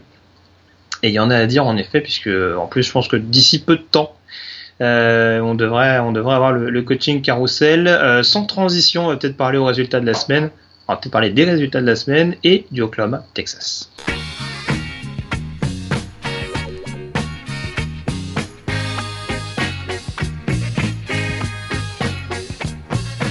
Les résultats de la semaine donc avec, euh, comme je le disais, donc le Red River Showdown qui opposait Oklahoma et Texas du côté euh, de Dallas. On se rappelle qu'Oklahoma avait été surpris la semaine dernière donc face à euh, Texas et les Sooners qui ont pris leur revanche, victoire 45 à 40 et un Charlie Strong qui peut se faire encore plus de soucis, Morgan. Charlie Strong là, ça devient difficile. Il a pris les rênes hein, de l'attaque, de la défense, pardon, de des, des pendant la semaine, bah, résultat. Euh, il, a, pris les rênes de l'attaque d'Oklahoma. Ouais, il a pris les rênes de l'attaque d'Oklahoma parce que 672 yards hein, pour les Sooners dans ce match-là, c'est la cinquième plus mauvaise performance de toute l'histoire du programme d'Austin, donc ça va vraiment pas fort. Alors, et pourtant, hein, les Sooners ont vraiment. On a l'impression qu'ils ont tout fait pour pas gagner ce match-là avec des turnovers, des ballons perdus, des, des situations où euh, ils pouvaient tuer le match et ils ont laissé les Longhorns euh, revenir. Euh, mais quel Bon, les Sooners s'en sortent avec encore un, gros match de Baker Mayfield, mais surtout hein, la, fantastique performance de Dédé Westbrook dans ce match-là. 10 euh, réceptions, 232 yards, 3 TD, un record donc, de l'université euh, Oklahoma. Et puis, euh, bah, donc, ce sont les, Sooners qui repartent avec le fameux Golden Hat remis au vainqueur de cette rivalerie, de ce Red River Rivalry Showdown. Et puis c'était pas un match de défense, mais mention spéciale également pour Jordan Thomas qui a, qui a fait une grosse grosse partie. Euh, plusieurs passes déflectées. Euh, c'est celui également qui euh, qui sauve, on va dire, la dernière action un peu improvisée de, de Texas. Donc voilà, grosse grosse partie pour pour ce DB qui qui montre de bonnes choses semaine après semaine. on s'intéresse donc à Alabama en danger avant cette partie sur le terrain d'Arkansas. Finalement, petite formalité, victoire 49 à 30. Ouf, ouais, 18e victoire consécutive pour le, le Crimson Tide. Et alors là, quelle performance Hein, de Jalen Hurts et, euh, défensivement, ils ont été encore impressionnants. Encore des touchdowns, encore un touchdown défensif euh, et notamment celui de, de Mika euh, Fitzpatrick, hein, un retour d'interception de, de, 100 yards, trois interceptions d'ailleurs dans ce match-là pour le defensive back du Crimson Tide, qui a été la, vraiment la, star de cette rencontre-là. du côté d'Arkansas, on a réussi quelques big plays offensivement, mais de manière générale, on a été, on a été vraiment mis en grosse, grosse, grosse difficulté par le, par la pression défensive d'Alabama, notamment 5 turnovers dans, dans ce match-là. c'est la dixième victoire hein, d'Alabama consécutive, dixième victoire consécutive d'Alabama contre Arkansas. Ça passe assez facilement pour Ohio State et Clemson, vainqueurs respectifs d'Indiana et de Boston College. Euh, ouais, euh, Ohio State a souffert hein, quand même un petit peu offensivement, notamment dans les airs. Ça a été un petit peu difficile euh, face à la bonne défense, la surprenante défense euh, d'Indiana. Et puis JT Barrett et Mike Weber ont, fait le, ont fait le travail pour remporter ce machin en 38-17. Côté Clemson, bah ils ont complètement déroulé face à Boston College le vendredi soir. Avec encore un, énorme match hein, de, de Dishon Watson. 8 TD au total pour l'attaque des Tigers dans ce match-là et 507 yards vraiment facile. Et non, Charlie Strong n'est pas seul, parce que je pense que Steve Adazio euh, a, peut-être du souci à se faire, hein, parce qu'ils euh, avaient déjà pris 45 points contre Virginia Tech, alors ils jouent pas que des peintres, euh, ça commence à faire beaucoup. Si offensivement ils marquent pas et que défensivement ils prennent l'eau, bon, je pense même, même si je pense que c'est un petit peu lié, c'est ça devenir un petit peu compliqué. Non, Charlie Strong n'est pas seul. Mark Elfrich aussi a peut-être du souci à se faire. Quatrième défaite de suite pour Oregon. Et un naufrage des Ducks à domicile contre Washington, 70 à 21. Ouf, dans un Haute-Seine euh, Stadium atterré hein, pour ce match-là, 70-21 euh, dans, cette, euh, dans ce rivalry game. Neuvième victoire d'affilée donc pour Washington qui, met, qui les Huskies mettent fin à une série de 12 défaites d'affilée contre les Ducks. Alors héros de ce match-là, on en a parlé tout à l'heure, hein, Jack Browning, vraiment 8 TD au total. Et oui, vous avez bien entendu 8 TD, 6 TD à la passe et 2 au sol. Il a fait une véritable démonstration et encore une fois une épouvantable performance de la défense des Ducks. Euh, le coordinateur défensif Brady Hawk a du souci à se faire aussi. 682 yards dans ce match-là pour les Huskies. Ça sent pas bon euh, du côté d'Oregon. Euh, vraiment une quatrième défaite d'affilée cette année. C'est la première fois, je l'avais noté depuis 2006. Donc vraiment difficile, difficile saison pour, pour Oregon. On a l'impression qu'il y a un chapitre de l'histoire des Ducks qui est en train de se tourner. et puis tant qu'on parle de Comment, comment, comment, dire ça de manière jolie? De dérouiller? Oh là là, je, vois de quoi tu veux parler. Rutgers à domicile qui encaisse un 78-0 contre euh, Michigan. Voilà, 39 yards en attaque, 2 force down. Ça, c'est les stats. Euh... Ah oui, 6, yards dans les airs. Ah oui, ça, c'est impressionnant. Ça, c'est voilà, les stats de, de, Rutgers. Ils ont attendu le milieu du quatrième carton pour réussir leur premier force down. D'ailleurs, le public euh, se, se félicitait de, de, cette fameuse performance. Il y a même, j'ai entendu. Euh, un restaurant qui avait, du côté d'Ann Arbor, donc le campus de Michigan, un restaurant qui avait proposé des réductions à hauteur du nombre de points d'écart entre les deux équipes. Donc ils se retrouvent avec euh, des moins 78% de rabais pour leurs clients aujourd'hui. Donc ça, ça va être... Euh, voilà, on, plaisante parce qu'il n'y a à peu près rien à retenir de ce match-là, à, part à part la dérouillée absolue. 58-0 euh, à la mi-temps, je crois, ou 59 même 0 à la mi-temps. Il n'y a, rien à tenir. 11 TD pour les vols. Il y avait 2 TD aussi, je crois, de Jabril Peppers, un linebacker. Ouais, clairement, euh, le, coach hein, Jim Harbaugh a profité de ce match-là pour, euh, pour lancer Jabril Peppers sur la scène, euh, peut-être pour concourir pour le trophée S-Man. Mm. Effectivement, tu as raison, il l'a il fait jouer plusieurs fois Et offensivement. Il y a Evans également qui s'affirme au niveau du jeu au sol pour prendre la relève de Divion Smith peut-être à partir de la saison prochaine. En tout cas, il continue de, montrer de bonnes choses. Ouais. Michigan, un 6-0 première fois depuis fiche de 6-0 première fois depuis 2011. Et Oregon déjà à 2-4 et euh, on rappelle qu'ils ont encore du Stanford au programme ou d'autres tests un peu un peu corsés. C'est pas dit qu'ils soient dans un bowl là, en fin de saison. Hein, tout, pourrait, tout pourrait se jouer dans la, tout pourrait jouer dans la Civil War face à face à Oregon State euh, euh, cette année. Puis Oregon State qui commence à progresser. On en avait un petit peu parlé dans le podcast la semaine dernière si je me trompe pas. Washington State, justement, parce qu'on parle de la Pac-12, alors Stanford, ça va pas spécialement mieux non plus. Deuxième défaite de suite, deuxième défaite contre un programme euh, de l'État de Washington et euh, lourde défaite à domicile contre les Cougars de Washington State, 42 à 16. Voilà, ligne offensive, hein, la ligne offensive de, Stanford, hein, c'est vraiment très très très difficile. Encore une fois, malmené hein, dans cette rencontre-là, avec 4 sacs subis, puis beaucoup de pression sur le quarterback Ryan Burns. On a un Christian McCaffrey qui également trouve pas, trouve plus les, trouve plus les brèches. Euh, et euh, il finit encore avec 35 quarts de sol. Il a les mêmes blessures qui a, qui, l'a empêché de revenir euh, après la mi-temps. Stanford, vraiment, on voit qu'ils sont en train de, glisser, glisser complètement au classement. du côté de Washington State, par contre, une belle victoire. Ils avaient été humiliés en première semaine. Hein. depuis, depuis, ils enchaînent les victoires. Et ils ont, ils ont, en tout cas, ils mettent une fin à une série de 8 défaites d'affilée face à Stanford. Et puis, euh, tant qu'on parle de la Pac-12, donc euh, Colorado qui subit sa deuxième défaite de la saison après être entré dans le top 25, défaite contre USC 21-17. Ouais, et pourtant, hein, Steven Montez, hein, le, le jeune backup de Sefo Ulfao a encore fait un, bon match, mais pour Colorado, ça a été difficile. Ils n'ont pas su profiter. 4 turnovers pourtant de USC, ils n'ont pas su en profiter. la solide défense n'a pas pu, en tout cas, stopper le freshman Sam Darnold. Il a une attaque des trois gens complètement retrouvée dans ce match-là, près de plus de 530 yards au total. Donc,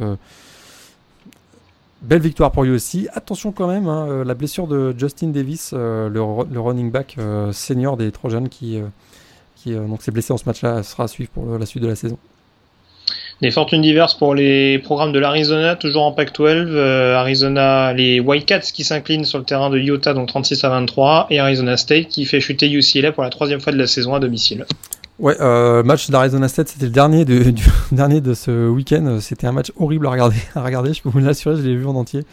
Euh, vraiment, c'est difficile. Euh, c'était difficile à suivre. Il y a un, fin de match un, peu meilleur, mais euh, la blessure en plus au niveau du quarterback hein, de Arizona State, ce sera peut-être un problème pour le pour la suite de la, de la saison pour UCLA. ils ont complètement sombré. Josh Rosen aussi blessé dans ce match-là, le, le, quarterback sophomore des, des Browns. Pour Arizona, les Wildcats défaite donc à Utah. Euh, très indiscipliné euh, finalement en, première mi-temps. Hein, les, joueurs de, Utah avec 11 pénalités au total, et oui, et eh ben, finalement ils s'en sont magnifiquement sortis en, deuxième, en, deuxième période. Donc euh, Utah en tout cas, hein, sans faire de bruit, hein, Utah prend le contrôle de la division sud de la PAC-12 avec Colorado, donc à suivre pour les, pour les Utes. Et Charlie Strong n'est pas seul, Jim Mora arrive bientôt. Euh, on enchaîne avec euh, BYU qui cette semaine n'avait pas envie de jouer un match accroché, donc euh, victoire 31 à 14 sur le terrain de Michigan State, tout ça s'arrange pas non plus avec une fiche de 2-3. Ouais, Michigan State, pareil, hein. finalement s'aperçoit qu'il y a 2-3 programmes comme ça qu'on avait identifiés comme des candidats peut-être même aux playoffs qui sont en train de passer complètement à travers leur saison. On pense à Stanford, on en a parlé, Notre-Dame, on va peut-être en parler hein, dans, dans, quelques instants, puis et puis là, il y a Michigan State aussi, euh, vraiment euh, saison difficile. Et puis là, ils ont, ils ont pris cher face à, face à la résurrection euh, Jamal Williams, hein, le, running back senior des Cougars qui avait été blessé toute la saison dernière. Et clairement, il leur fait beaucoup, beaucoup de bien. encore une grosse perf pour, Jamal Williams cette semaine. Belle victoire de BYU. Effectivement, on s'est embêté et ça ne s'est pas joué sur la dernière, sur, sur, la dernière action dans ce match-là. Alors, t'en parlais Notre-Dame qui a pas un gros programme de football cette année. en water polo, ça va pas mieux. Défaite contre NC State 10 à 3. Ouais, voilà, l'ailier gauche hein, euh, du water polo euh, avait pas bien travaillé dans ce, dans ce match-là. Bah, c'est horrible, c'était horrible comme match. On se demande pourquoi d'ailleurs la rencontre a eu lieu. Euh, 311 yards combinés par les deux équipes, 5 turnovers, 10, 10 fumbles. Il y a eu 10 fumbles dans ce match-là, une interception. On se le match a été maintenu quand même. Hein. C'est complètement fou. Euh, il y a eu des fumbles, des, un goal manqué, des cafouillages, des, des punts bloqués. C'est d'ailleurs sur un punt bloqué que euh, le, le, Wolfpack euh, l'emporte dans ce match-là. Vraiment, euh, rien à, aucun enseignement d'une rencontre pareille. Et finalement, ben, Notre-Dame s'incline sans vraiment avoir eu, avoir montré quoi que ce soit. Et puis NC State également. Donc deux fiches, quatre, quatre défaites pour, pour Notre-Dame dans ce match-là, une fiche donc de 2-4, une saison épouvantable pour le, les Fighting Irish cette année. Une petite page Big Ten pour te remonter le moral, Morgan. Et ça, c'est une mauvaise nouvelle pour moi. En revanche, première défaite de Maryland cette saison sur le terrain de Penn State, 38 à 14, avec un énorme Sequan Barclay. Là, la Sequan Barclay, hein, très clairement, euh, le, running back vedette de la Big Ten et peut-être même de cette saison, un joueur extrêmement, extrêmement utile, extrêmement précieux, un cœur énorme et encore un, gros, gros, gros travail. Et il s'entend euh, de mieux en mieux avec euh, Tracy McSorley, le, le, quarterback de Nittany Lions. C'est vraiment une belle victoire 38-14 de, de Penn State. Et je dis j'ai un gros match et même une grosse première mi-temps parce que déjà à la pause il leur avait marché dessus et j'ai quasiment 150 yards à la course. Donc euh, voilà, belle prestation de Penn State, la première défaite de la saison pour Maryland. Le cochon il est pour qui? Il est pour Iowa, victoire sur le terrain de Minnesota 14 à 7. Et voilà, le cochon, hein, le Floyd euh, of Rosedale, il est pour, euh, pour Iowa dans ce match-là. vraiment un match difficile à suivre, hein, très peu de offensivement, il y avait très très peu de choses donc c'était Bon voilà, si, si c'est peut-être pas le meilleur match à, à pas t'éterniser là-dessus, tu as raison. Pour éterniser, il n'y a pas grand-chose à dire à part, à part voir le cochon à la fin de la rencontre. Alors par contre, on, je, sais qu'il y a beaucoup d'observateurs américains qui attendaient beaucoup de Mitch, de Mitch Leidner. Je suis quand même très très déçu et très très mitigé sur ce joueur. Euh, on a vu en fin de match quand même qu'il a pas mal de mauvais choix, donc euh, j'ai du mal à le voir, euh, à, le voir à l'échelon supérieur euh, performer. il a été, il avait été solide l'an dernier, mais c'est vrai que cette année c'est très très difficile, comme toute l'équipe d'ailleurs des Golden Gophers de Minnesota. Ils ont une bonne défense, hein. je sais qu'ils ont sorti un freshman notamment, je crois que c'est Levers au niveau de la ligne défensive. Ils ont, ils ont, ils ont, ils ont une grosse force de frappe au niveau de la défense, mais ouais, offensivement ça fait, ça fait un peu peur. il me semblait que Shannon Brooks avait eu quelques soucis de blessure également, je suis pas sûr qu'il soit revenu encore. Mais euh, ouais, il y a encore pas mal de choses à corriger du côté des, Golden Gophers. Euh, pour terminer avec la Big Ten, quand même, euh, bonne nouvelle pour Purdue qui s'impose en prolongation sur le terrain d'Illinois, même si Anthony Mangu n'a pas réceptionné de ballon. Ouais, il récupère le, Purdue Cannon, hein, le trophée mis en jeu chaque année entre ces, entre ces deux équipes de la Big Ten. Une victoire effectivement en prolongation. C'est une belle victoire parce que, vraiment, après la, lourde défaite de la semaine précédente, on se demandait si si face à Maryland, on se demandait si Purdue n'allait pas sombrer, bah là, une belle réaction euh, euh, du côté d'Illinois, vraiment encourageant pour la, pour la suite de la saison euh, pour, pour cette équipe des Boilermakers de, de Purdue. Voilà, pour terminer, peut-être Pittsburgh qui s'impose dans la dernière seconde contre Georgia Tech et qui reste en course pour une finale de conférence ACC. Ouais, eux qui avaient été battus par North Carolina dans les mêmes circonstances, bah là ils s'en sortent de la même façon face à Georgia Tech. Effectivement, Pittsburgh une équipe avec euh, au cœur énorme également à suivre cette année. Voilà, et puis on n'oublie pas également euh, les succès euh, d'Oklahoma State contre Iowa State, Auburn également qui s'impose de manière assez convaincante sur le terrain de, Mississippi State. Voilà, il y avait quand même un, programme assez assez copieux. On rappelle également que euh, les conséquences de l'ouragan Matthew, c'est pas seulement euh, quelques matchs qui ont été rendus compliqués. Euh, il y a eu le report du South Carolina Georgia dimanche avec la victoire des, Bulldogs sur le terrain des Gamecocks.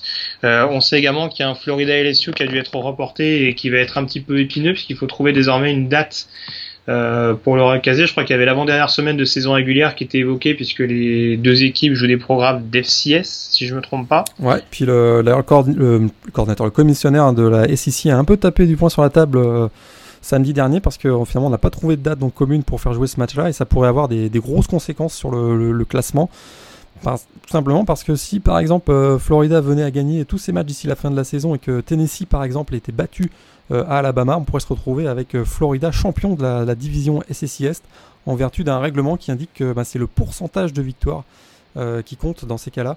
Or, bien donc, ils auraient avec une fiche de 6-1, ils auraient un meilleur bilan que, avec, que finalement Tennessee. ça pourrait être terrible hein, pour les, les, volontaires de Tennessee s'ils ne gagnaient pas face à Alabama ce week-end c'est peut-être ça qui pose plus de problème. On se rappelle que l'année dernière déjà, LSU avait eu un match euh, annulé en première semaine, mais en l'occurrence, c'était un match qui comptait pour une fiche générale. Là, dans, une, dans un duel intra-conférence, ça fait peut-être un petit peu plus tâche quand on sait que c'est le classement qui est pris en compte derrière pour euh, éventuellement, euh, bah, ne serait-ce que rendre éligible pour tel type de ball ou tel autre. Donc, c'est forcément une donnée à prendre en compte. Et c'est là aussi le casse-tête. Je pense qu'il serait prêt à annuler leurs deux matchs d'avant-dernière semaine de saison régulière euh, pour jouer celui-là, qui a priori euh, paraît quand même beaucoup plus important que les mais Le problème, c'est qu'ils veulent pas. Hein, ce qu'ils disaient, c'est qu'ils voulaient pas parce que, comme on le disait tout à l'heure, ils, payent en fait les équipes pour se faire détruire. On en a parlé tout à l'heure. Ils veulent pas payer, par exemple, euh, je crois que c'est Florida qui doit un million et demi de dollars à l'équipe qui vient qui vient, se, qui vient finalement jouer ce match-là le fin du mois de novembre. Or là, eh ben, ils vont devoir payer plus organiser un match face à LSU. Euh, finalement, ben, c'est là où le bas blesse. Euh, on demande finalement si la, la SEC va pas sortir les deniers euh, de la cagnotte pour aller arranger tout le monde. Donc à suivre dans les semaines qui viennent. Et puis ce serait louche d'annuler un match contre Presbyterian quand même. Pardon, je, je voulais la faire celle-là. voilà. bon, en tout cas, on a fait le tour sur les résultats de la semaine. Il y a, il y a un match que tu voulais évoquer en particulier On a fait le tour globalement? Euh, Non, non, je pense que je pense qu'on a, on a fait le tour euh, pour cette semaine. Ouais. Ok, bah écoute, on, s'intéresse désormais à la septième semaine avec euh, les pronostics qui vont avec.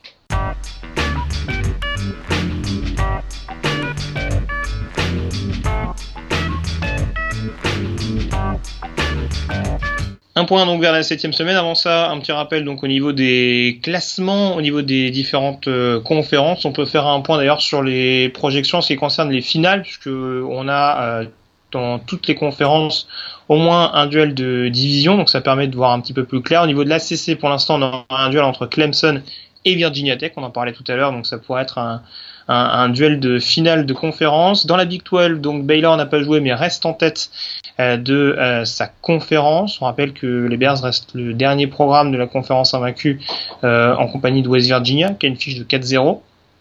Au niveau de la Big Ten, donc pour l'instant, on aura une finale entre Michigan et Nebraska, deux programmes toujours invaincus. Et puis concernant la Pac-12, la finale opposerait pour le moment Washington Arizona State et dans la SEC donc euh, Texas A&M Tennessee qui se retrouverait de nouveau euh, pour une finale de euh, conférence et puis concernant l'AAC également parce que j'ai tendance à donner cette projection également donc South Florida Navy pour l'instant on a l'impression d'ailleurs que c'est un peu divisé. On a une division ouest qui, paraît assez relevée, puis à l'est, on a un peu South Florida et les autres. Donc euh, ce sera à suivre, mais euh, en tout cas, les, les Bulls qui commencent à prendre une petite option euh, avec leur fiche de 5-1 et leur seule défaite donc cette année contre les Seminoles. On s'intéresse donc au programme de cette septième semaine avec également quelques rivalités à, suivre de près, quelques rencontres accrochées à suivre. Je te laisse euh, identifier peut-être Morgan euh, une ou deux affiches que tu vas suivre de très très près euh, cette semaine. Ouais, bah les deux les deux gros matchs du week-end, c'est probablement Alabama, donc on en a parlé tout à l'heure, Alabama à Tennessee, un match cross division dans la conférence ACC, match extrêmement important pour pour Tennessee après le le revers de, de ce week-end face à Texas A&M. Là, ils ont l'occasion vraiment de frapper un grand coup sur la scène nationale avec un, un victoire face au champion national. Euh, du côté d'Alabama, on a l'impression que finalement, bah, on a peur de, rien. Hein. Les semaines se suivent et on, se prépare euh, comme d'habitude. Alors ça va être un, ça va être un, gros gros match. On s'attend euh, à Knoxville, hein, au Neyland Stadium, à une énorme ambiance, plus de 110 000 spectateurs pour ce match-là. très clairement, je pense que c'est samedi après-midi à 21h30 en France. Très clairement, ça va être l'un des grands moments de, la semaine. Autre match qu'on va, va suivre également, c'est Wisconsin hein, qui accueille euh, à Madison, donc, euh, au Memorial Stadium, euh, les Buckeyes d'Ohio State. probablement le, le seul gros test hein, pour Ohio State avant le, bien sûr le dernier match face à Michigan qui va être dantesque pour Ohio State finalement un, match à, à, Wisconsin qui sera un, bon test pour voir s'ils sont capables de, tenir face à l'énorme défense des Badgers après le week-end prochain il y a, d'autres matchs intéressants mais sur Ole Miss qui va jouer alors toujours dans la ACC euh, All Miss à Arkansas. Ça va être euh, également un gros gros duel dans la division Ouest. Et puis, euh, on en a parlé tout à l'heure. Dans la Coastal, il y aura ce match entre Miami et North Carolina qui sera, qui sera également à, suivre. deux équipes battues cette semaine et qui doivent absolument le malheur au vaincu, on dira, dans ce match-là.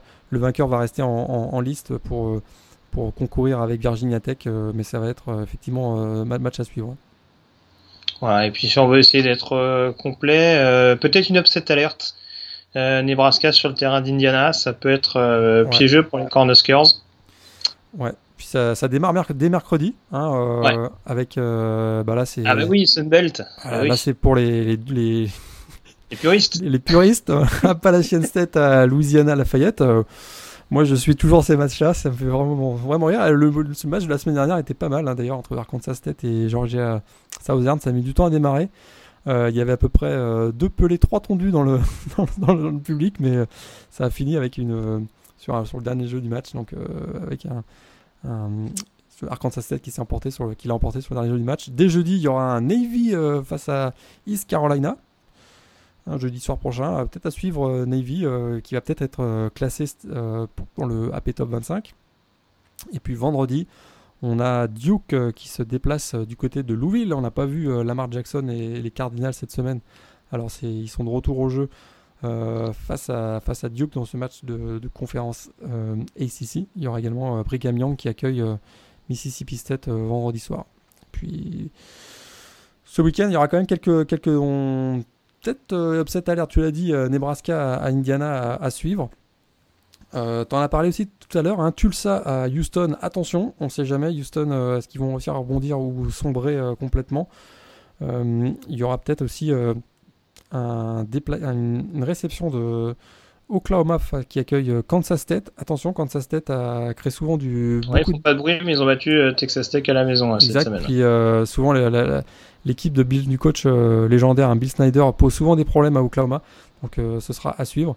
Et puis d'ailleurs Texas Tech pourrait aussi créer une surprise en battant West Virginia qui est, classé encore à la TP Top 25. Et puis je mettrai une petite pièce. Alors c'est la deuxième fois que je le fais je crois en, deux semaines. Mais Oregon State, je, trouve que c'est une équipe qui va beaucoup beaucoup mieux et qui euh, accueille euh, Utah. Alors euh, dans le bouillant stade de Corvallis, hein, le Reserve Stadium, on, pourrait avoir une, petite surprise également à ce niveau-là. Pour Anthony Mangou, ben, ils accueillent les Boilermakers accueillent les Hawkeyes d'Iowa.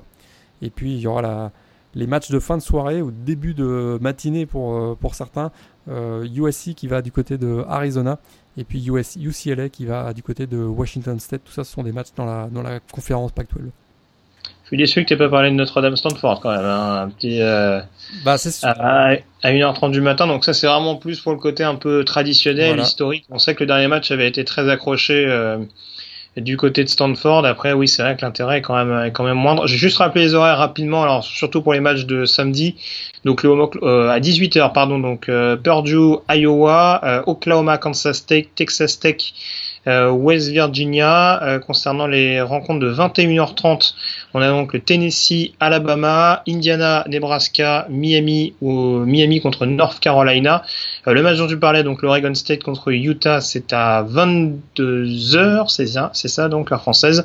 À 1h du matin, le Arkansas euh, Ole Miss, le Houston Tulsa, 1h30 Notre-Dame contre Stanford et puis donc à 2h du matin, le Wisconsin contre Ohio State. Donc voilà ce qu'on peut dire de cette semaine. Peut-être les, les 5 pronostics de la semaine. regarde, on commence avec le Miami North Carolina. Euh, je pense que Miami va, va, l'emporter dans ce match-là, ouais. Ouais, je pense également, euh, je dirais euh, Miami, match numéro 2 avec bah, justement le Notre-Dame Stanford. Ah ah hmm. Ah Notre-Dame, allez. Allez, Notre-Dame. À domicile. Alors la grosse défense de Notre-Dame ou la grosse ligne offensive de Stanford? Je, ne sais pas, je ne sais pas vers qui regarder, je l'avoue. Euh, c'est plutôt la. Direct Stanford sur ce match-là. J'espère que tu ne m'en veux pas, mais je dirais Stanford en tout cas. Le podcast est euh, terminé. La troisième, la troisième rencontre euh, de la semaine, bah justement, tiens, un petit Wisconsin-Ohio State. Euh, Ohio State. Euh, vraiment, les semaines passent et il m'impressionne de plus en plus. Je me demande même si c'est pas actuellement la meilleure équipe du pays, Ohio State, dans, dans ce match-là. Ohio State pour moi aussi. Match numéro 4, Arkansas Ole Miss. Ole Miss. Chad Kelly, Ole Miss. Ouais. J'y vais avec Arkansas. On est sûr que Chad Kelly va jouer ce match, euh, lui qui s'invite euh, lors d'embrouilles entre lycéens? a priori, il sera pas suspendu, mais effectivement, effectivement bah, du Chad Kelly dans toute sa splendeur. Hein. C'est ça. Bon, on rappelle qu'il s'est un peu immiscé sur un terrain de high school euh, lors d'un match que disputait son frère, euh, qui joue également quarterback donc dans, dans son lycée, qui a été un petit peu euh, harponné à la fin d'une action et bon, Chet Kelly s'est un peu emporté et s'est invité, s'est invité aux nombreuses bousculades qui l'entouraient. Donc voilà pour la précision, mais oui, a priori, ce serait étonnant que pour une pour ce genre de choses, il manque la, rencontre contre, Arkansas. Euh, dernier match, donc forcément, euh, le Tennessee-Alabama. Alors moi, j'ai pas dit Arkansas, hein, je sais pas si je l'ai dit, mais voilà, je dis Arkansas. Tennessee-Alabama pour toi? Alabama. Alabama. je dis avec Alabama aussi. Hein. Je, je, ouais, non, Tennessee, euh, je pense que Tennessee euh, sera encore euh, très accrocheur, mais c'est un peu à l'instar d'Ohio State, on sent qu'il y a un truc en plus du côté d'Alabama. Ouais, ils ont un jeu au sol et ils arrivent à sortir un nombre de coureurs qui retirent une certaine pression sur les épaules de Jalen Hurts, c'est assez impressionnant à voir. Moi, je vois bien une victoire d'Alabama en, en, trois prolongations à Tennessee. Ah, carrément. Ouais, carrément, le, le, match. Mais je pense que ça va être très très serré. Mais comme d'habitude, on va se dire Dark Saban va tomber, et eh ben non, il va pas tomber, ça va jouer à la fin. Mais le, gros match de la semaine, c'est peut-être pas celui-là. Parce que je vois qu'il y a un Louisiana Monroe Texas Tech, les deux pires équipes de la, de la conférence Sunbelt qui s'affrontent. Alors. Euh, attends, attends, je vais, retrouver l'horaire. S'il y a des mazos qui nous écoutent. Il y a des mazos, donc euh, je pense que je l'avais tout, tout, à l'heure, c'est à, c'est à 1h du matin. Ah voilà. 19h, 1h du matin, Louisiana Monroe au Malone Stadium face à Texas Tech. Là, c'est pareil, il risque d'y avoir euh, trois personnes dans les tribunes. Mais euh, ça empêche que ça sera peut-être un très très bon match. Oui, oui, bon, écoute, euh, il y, a bien des 3-0, des 9-3 euh, au, niveau des, au niveau des matchs de Power 5, donc euh, on n'est on est pas à ça près. Hein, ça va On n'a pas vu cette année. Wake Forest va beaucoup mieux. hein. On n'en a pas parlé, mais si... Wake Forest. oui, faut- ils ont battu on- Syracuse. hein. On pourra s'attarder sur leur, sur leur cas, mais ils sont deuxième de la division Atlantique avec une fiche de 5-1. Euh, attention, Wake Forest, euh, Wake Forest qui d'ailleurs joue, euh, joue contre Florida State ce- week-end où je l'avais noté ça. Ouais, Euh, sur le terrain de Tallahassee. Ouais. Voilà, J'ai- à Tallahassee, j'ai pas euh, retrouvé l'horaire, mais euh, bon, j'irai pas avec une upset, 21h30. 21h30. 21h30. J'irai pas avec une upset alerte pour ce match-là, mais Wake Forest, ben, ce match-là à Florida State, c'est la parfaite occasion de les, de les découvrir si on les a pas vus jouer cette année. C'est vrai. Et puis, euh, je l'ai pas cité, alors ça c'est encore du, du groupe of five, mais euh, Middle Tennessee, Western Kentucky, ça peut être sympa euh, à 20h30 heure française également, euh, pour ceux que ça intéresse, euh, qui veulent voir des matchs qu'ils n'ont pas forcément l'habitude de voir. euh, voilà, Middle Tennessee, c'est assez sympa à regarder de temps en temps. Euh, c'est pas ce que je regarde le plus, mais bon, euh, pourquoi pas. Invaincu cette année. Les népotistes euh, de conférence. Middle Tennessee, puisque le quarterback n'est autre que le fils du coach. Donc euh, voilà, Oui, ceux vrai. qui veulent euh, suivre ça de près. Ah, je l'avais oublié, oui, c'est vrai, effectivement. Ah oui, mais il se, mais il se débrouille pas mal, hein, pour le coup, euh, tant que c'est un népotisme euh, assumé et efficace, on va pas s'en, on va pas s'en plaindre. hein. On rappelle que de l'autre côté, à Western Kentucky, il y a le coordinateur offensif qui est le frère du head coach. hein. C'est un bordel pas possible. Voilà, Faut arrêter maintenant. bon, en tout cas, on a fait le tour sur cette septième semaine, euh, sur cette projection vers cette septième semaine, et puis euh, on ferme le chapitre de la sixième semaine, en attendant donc de savoir quand est-ce que sera recasé euh, le Florida LSU. Je te remercie en tout cas, euh, Morgan. On se retrouve la semaine prochaine donc pour une nouvelle émission. D'ici là, passez une très bonne semaine, d'excellentes rencontres de college football, et on se dit à très vite. Ciao. Ciao, bonne semaine à tous.